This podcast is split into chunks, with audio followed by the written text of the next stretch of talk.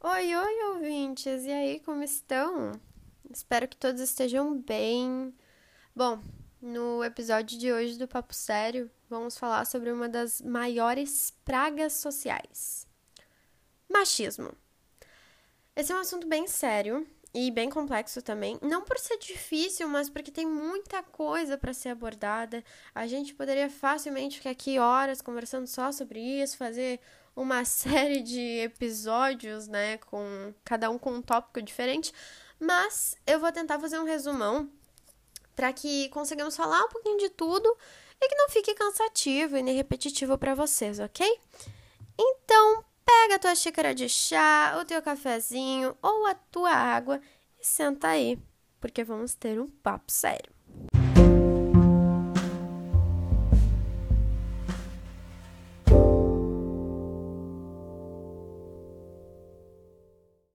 Então, para início de conversa, eu vou explicar um pouquinho para vocês do motivo pelo qual foi feita a escolha desse tema.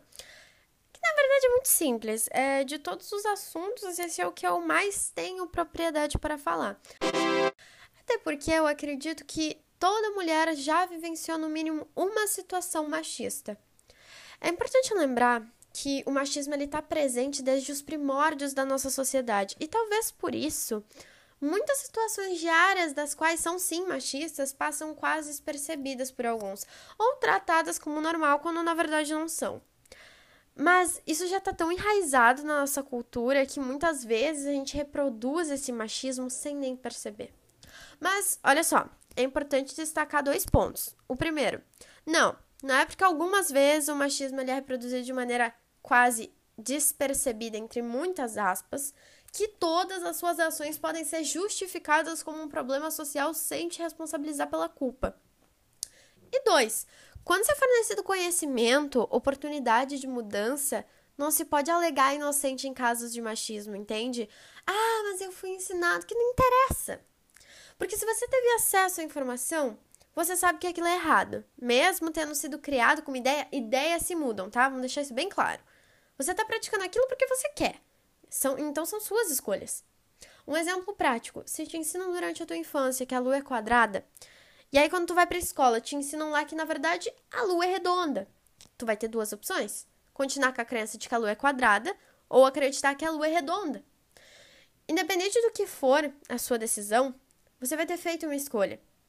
E aí, se um dia te comprovarem que a lua é realmente redonda, você vai ter que aceitar o fato de ter errado ou dizer que ela era quadrada e se responsabilizar por isso.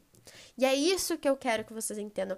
Sejam livres para acreditar no que quiserem, mas ajam com responsabilidade sobre isso. Eu não sei se, se ficou entendível a ideia que eu quis passar, o que eu quis dizer, mas é basicamente que muitas vezes algumas pessoas gostam de culpar a estrutura social sobre todas as ações que ela tem, tudo aquilo que ela, que ela faz.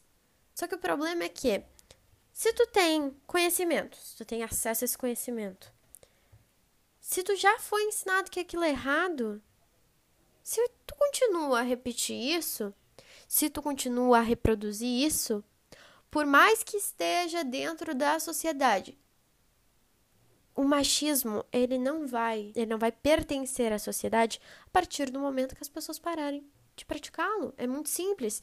Então, se cada um pensar, oh, poxa, será, será que eu estou sendo escroto? Será que eu estou sendo machista?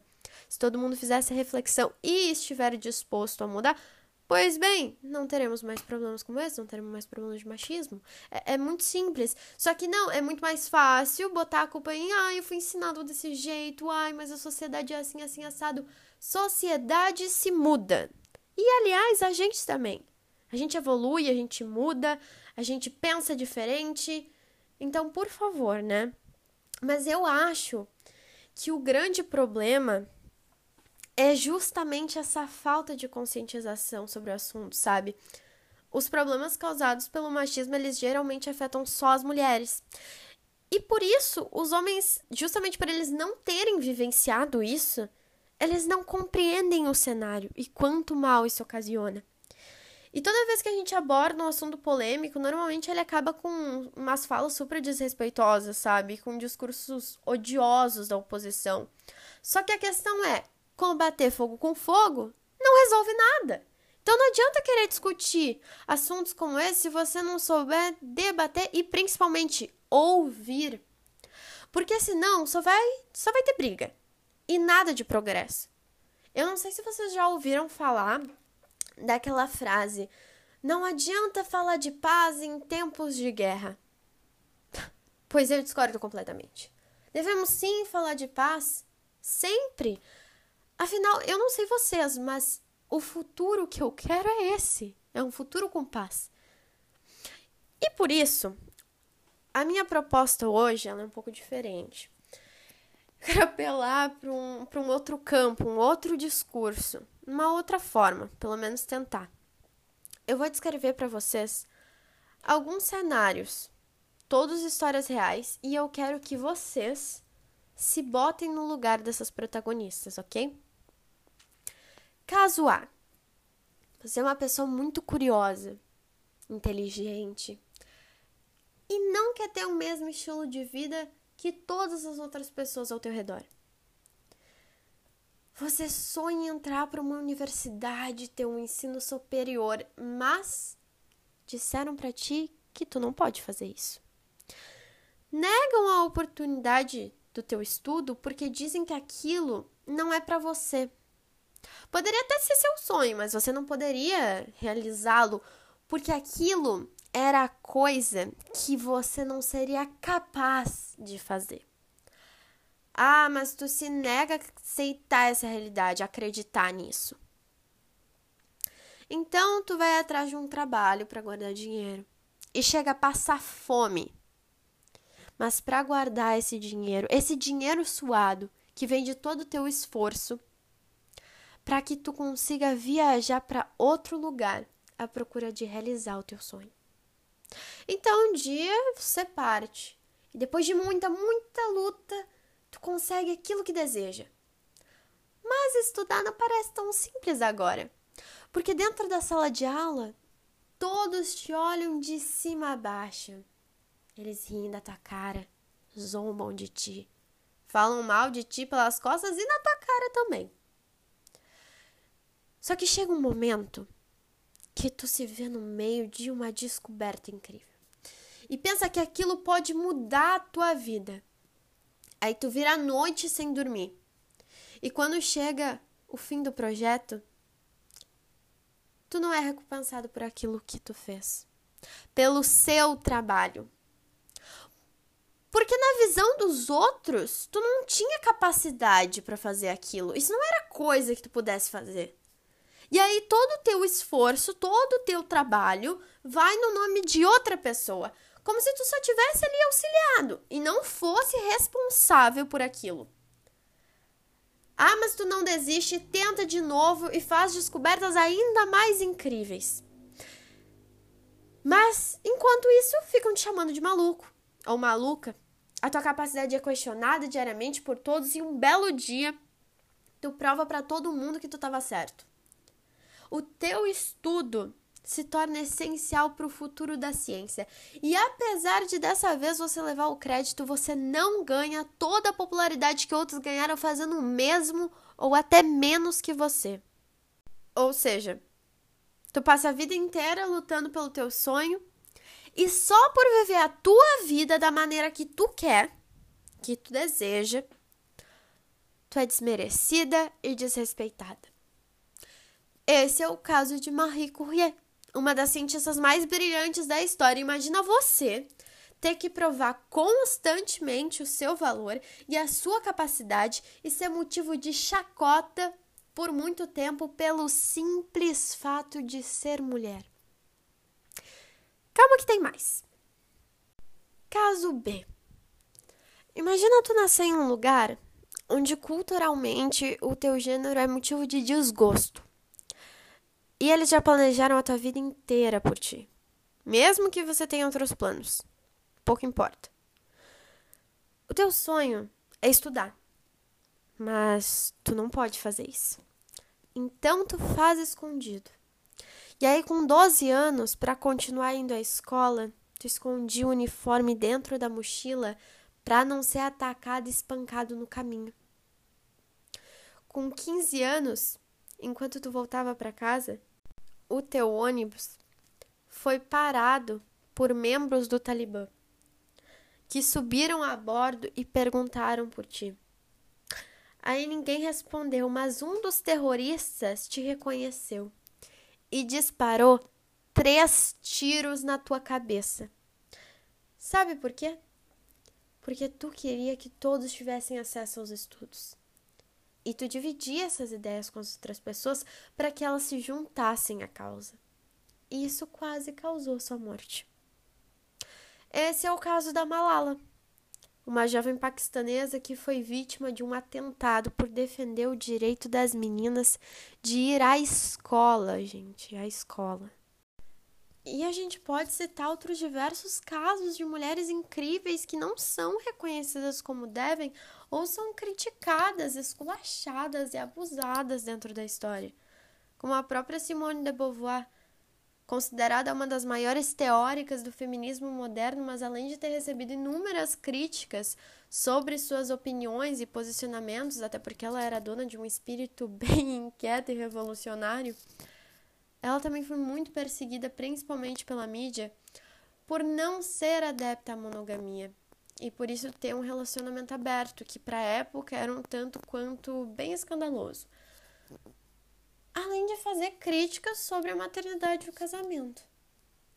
Mas, sinceramente, nem precisamos ir tão longe na história para encontrar casos como esses. Eles acontecem aqui, agora. A gente vive um cenário preocupante, assustador. Na verdade, eu acredito que a maioria dos dados vocês já conheçam, e se não conhecem, eu os apresento agora. E sim, é motivo de pânico. O Brasil está no ranking mundial como o quinto país com a maior taxa de violência contra a mulher no mundo. Uma mulher sofre violência doméstica a cada dois minutos, e a cada 11 minutos, uma mulher é estuprada no Brasil. E tudo isso se agrava mais ainda com a pandemia de coronavírus, onde os dados do Fórum Brasileiro de Segurança Pública apontam um aumento de 22% nos registros de casos de feminicídio no país. Dando ênfase nos registros, porque a gente precisa lembrar que muitas vezes a grande maioria das mulheres que sofre com algum tipo de abuso ou algum tipo de violência, elas não registram isso. Então, esses números são por baixo, porque a média deve ser muito maior. E além disso tudo, muitas vezes a gente tem que escutar aquela frase escrota que diz assim: ai, se você quer o respeito, se dê o respeito. Deixa eu explicar uma coisa. Eu não preciso me dar o respeito porque eu já o tenho. Eu nasço com ele assim como todos os outros seres humanos, e eu devo ser tratada dessa maneira independente das minhas vestes ou das minhas crenças. Isso é machismo. Essa ideia de superioridade do sexo masculino, da liberdade de dirigir-se a uma mulher como sua propriedade, objetificando e sem medo de advertências, a forma não só autoritária, mas também debochada, muito utilizada no meio político, por sinal, da qual faz o uso da aparência e outros comentários pejorativos e de muito mau gosto para depreciar e desqualificar o discurso de uma mulher.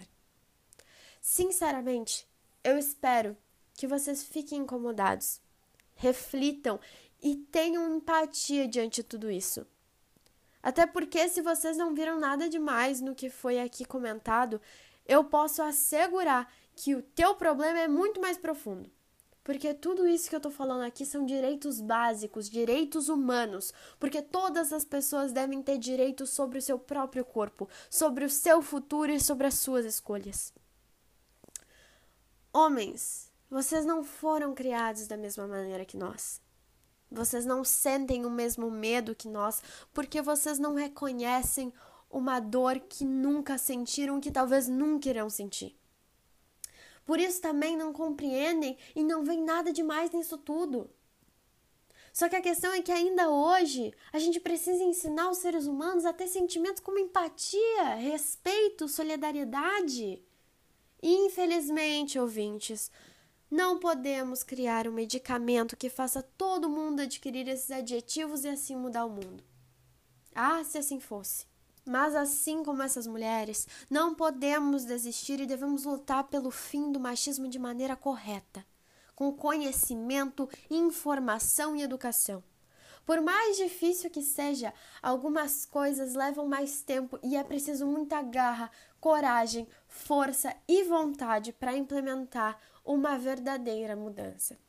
Como dizia Courrier, me ensinaram que o caminho do progresso não era rápido nem fácil. E para resolvermos problemas sociais como o machismo, precisaremos construir uma sociedade mais empática, com pessoas mais justas e determinadas a mudar. Então, sim, devemos investir nas crianças. Isso não significa que você deva parar de lutar, muito pelo contrário, isso significa que a nossa luta deve ir muito além de nós.